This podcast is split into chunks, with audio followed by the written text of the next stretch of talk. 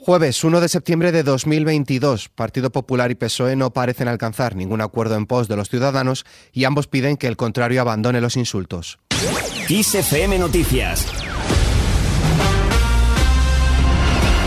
El Partido Popular ha expresado su rechazo al traslado a prisiones del País Vasco de los exdirigentes de la banda terrorista ETA, Parot y Chapote, que consideran un pago del gobierno al apoyo de EH Bildu y una humillación al Estado de Derecho.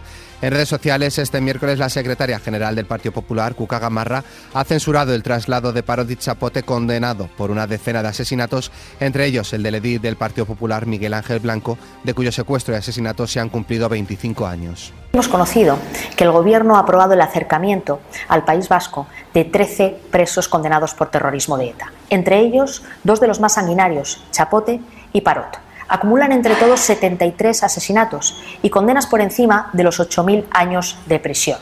Beneficios penitenciarios que se conceden sin arrepentimiento y sin colaboración con la justicia. Estamos viendo el precio que Sánchez está dispuesto a pagar a Bildu a cambio de su apoyo en los presupuestos, en leyes como la de la memoria democrática o en convalidaciones de reales decretos como el último, el Real Decreto Energético. El PSOE responde a las críticas. El portavoz socialista Pachi López ha salido al paso del traslado de los exdirigentes etarras al País Vasco, afirmando que el expresidente José María Aznar fue el dirigente que más presos de ETA acercó a cárceles vascas. En cuanto al gas, el ministro de Exteriores, José Manuel Álvarez, ha asegurado que muchos países de la Unión Europea apoyan el proyecto del gasoducto MidCat con Francia a través del Pirineo y que también respaldan una solución para abaratar la luz similar al tope de gas de la península ibérica. Por su parte, en este sentido, Estados Unidos ha arremetido contra el presidente ruso Vladimir Putin por, dicen, usar la energía como arma. Además, el G7 debate este viernes la idea de poner un tope a los precios del crudo ruso. Los ministros de Finanzas del grupo analizarán este escenario para evitar que en Kremlin se haga con enormes ingresos a medida que aumenta el precio del barril. En cuanto al problema energético y económico en España y la consiguiente actuación del gobierno, quien culpa la situación de la guerra en Ucrania, Alberto Núñez Feijóo se ha pronunciado. La división, la inestabilidad del gobierno no son culpa de Putin. Que yo sepa, Putin no ha nombrado a ningún miembro del gobierno, aunque discutieran entre sí en relación con la posición de España en la guerra de Ucrania, o entre que sigan discutiendo entre sí en la posición de España referente a la OTAN, o sigan discutiendo entre sí en el gasto de defensa en el presupuesto del año 23. Probablemente Putin sea el responsable de todos los males de España, salvo el nombrar al Gobierno de España. Además, el Partido Popular también propone bajar el IVA al gas e Isabel Rodríguez responde. Este es un, gobierno que está haciendo un esfuerzo sin precedentes, también en materia impositiva, por ejemplo, en la factura eléctrica. Pero aquellos que hacen este tipo de propuestas, que también he podido leerlas esta mañana, les diría que escuchen bien cuáles son las prioridades en el mundo y en Europa. Y la prioridad hoy en el mundo y en Europa es que el chantaje de Putin no sea efectivo, y que consigamos reducir el consumo energético. Y sobre eso no he escuchado ninguna propuesta.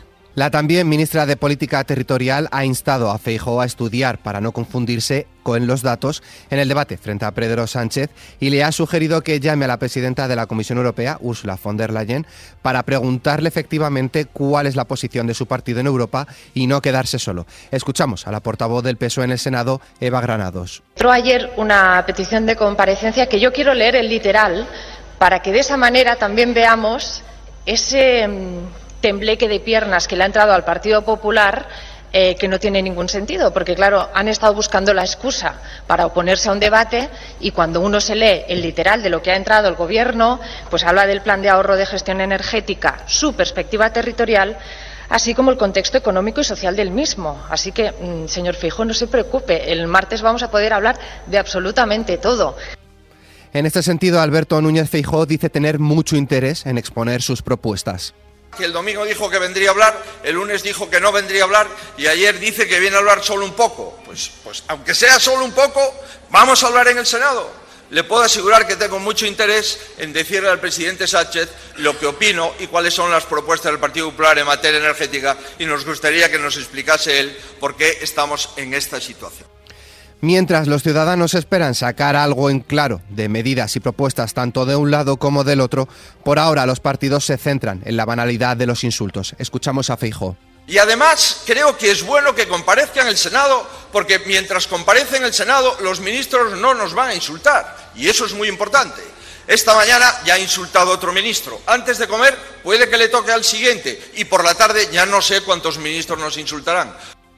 También el PSOE hace referencia a los insultos en política. Escuchamos a Pilar Alegría.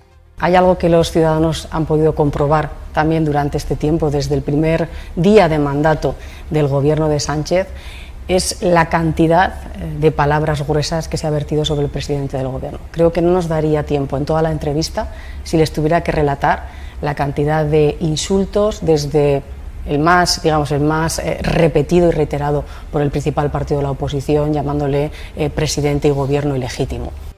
Continuamos con algo serio, la economía. En los hogares se dispara el gasto en el supermercado. Los españoles incrementaron en un 11,8% el gasto que dedican a la cesta de la compra en comparación con el año pasado, siendo la alimentación 12,5% y las bebidas un 12,3%, los productos en los que se registró el mayor desembolso, según los últimos datos publicados por Nielsen.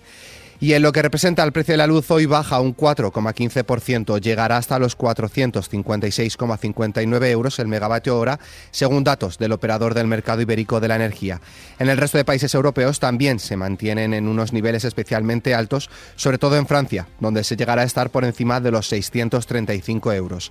Y una buena noticia, millones de usuarios de abonos de transporte público urbano e interurbano se ahorrarán desde hoy jueves y hasta final de años entre el 30 y el 50% de del precio gracias a la financiación del Gobierno y a la aportación extra de territorios como Madrid, Barcelona, Galicia o Vizcaya, que llegan al 100% en La Palma y Palma de Mallorca.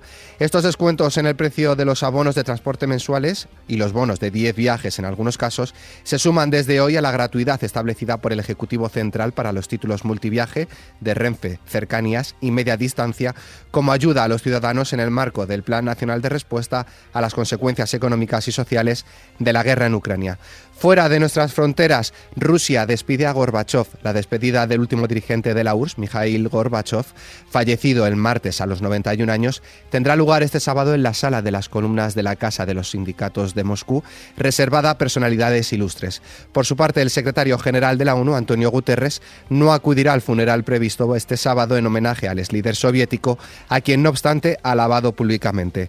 Más cosas en Ucrania, el equipo de expertos de la Agencia Nuclear de la ONU ha llegado ya a la ciudad de Zaporilla, de donde partirá la planta nuclear del mismo nombre y ocupada por Rusia desde marzo, para una inspección que busca evitar un accidente en la central sometida a ataques desde hace semanas. En línea con la guerra, los países de la Unión Europea han pactado restringir los visados al turismo ruso al suspender el acuerdo que facilitaron de visado con Rusia, lo que supondrá una reducción importante del número de permisos para que ciudadanos rusos entren en la Unión Europea y más trabas para conseguirlos. Terminamos con un cumpleaños en nuestra hoja cultural.